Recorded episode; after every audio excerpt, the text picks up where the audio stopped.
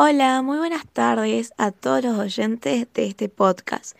El día de hoy tengo el agrado de mencionar que tenemos a una de las mejores escritoras de la República Argentina.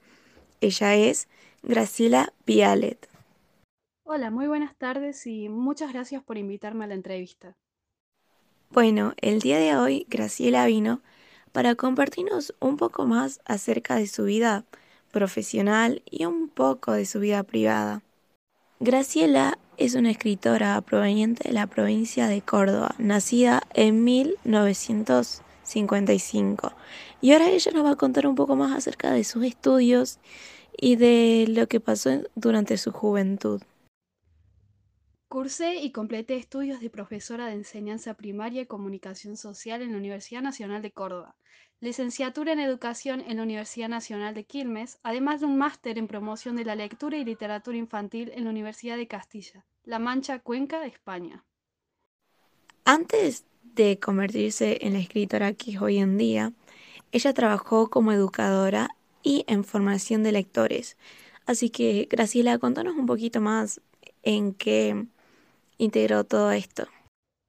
Integré desde sus inicios la comisión de programación de la Feria del Libro de Córdoba y colaboro organizando las jornadas de educación y para estudiantes de todos los niveles escolares con modelos lectores, desde 1985. Participo anualmente en el Foro de Fomento del Libro y la Lectura y algunas otras actividades que organiza la Fundación Mempo Giardinelli. Me encantó también ser maestra de nivel primario en colegios privados y escuelas públicas muy humildes, al igual que profesora de terciario en la maestría en literatura infantil y coordinadora de talleres literarios para niños. Ella actualmente integra el comité académico de la maestría en literatura para niños, dependiente de la Escuela Posgrado de la Facultad de Humanidades y Artes de la Universidad Nacional de Rosario. Todo esto que nos cuenta y su gran pasión por los libros y la lectura la llevaron a crear el programa Volver a leer. ¿Quieres contarnos un poquito más acerca de lo que conlleva este programa? Para revertir el problema de la falta de la lectura entre los estudiantes es necesario, entre otro tipo de acciones culturales, reposicionar curricularmente la enseñanza de la lectura como disciplina, con objetivos y contenidos propios que a su vez se prevea como contenido transversal, en todas las disciplinas y en cada uno de los niveles de educación del sistema educativo. Ahora sí hablando un poco más acerca de tu forma de escribir, los libros que tenés, contame, ¿qué tipo de géneros abordás en esos libros y alrededor de cuántas obras tenés públicas? Abordé géneros de la literatura infanto-juvenil, la novela, el ensayo y textos pedagógicos para niños y para docentes. Elaboré diseños y desarrollos curriculares de literatura y de lectura, a nivel provincial y nacional.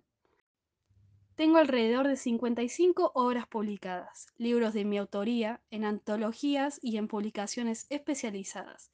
He recibido muy generosamente 18 distinciones, 3 por textos pedagógicos, 12 a mi obra literaria y 3 por la labor en promoción lectora. Algunos de mis cuentos han sido traducidos al inglés y al italiano.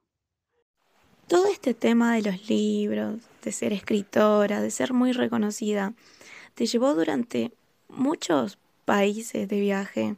Contanos un poco de toda esta experiencia siendo invitada a otros lugares para poder hablar de lo que te gusta. He tenido la suerte de poder viajar y conocer otros rumbos, gracias a que he sido invitada a leer, contar cuentos y dar charlas. Seminarios y conferencias sobre lectura y literatura infantil en distintas ciudades y universidades de toda Argentina, llegando también a otros países como Chile, España, México, Colombia, Venezuela, Ecuador y hasta Estados Unidos. Esa fue la entrevista del día de hoy. Muchas gracias a Graciela por poder prestarnos un poco de su tiempo para contestar nuestras preguntas. Bueno, fue una agradable entrevista el día de hoy y de nuevo muchas gracias por las preguntas y nos vemos hasta la próxima.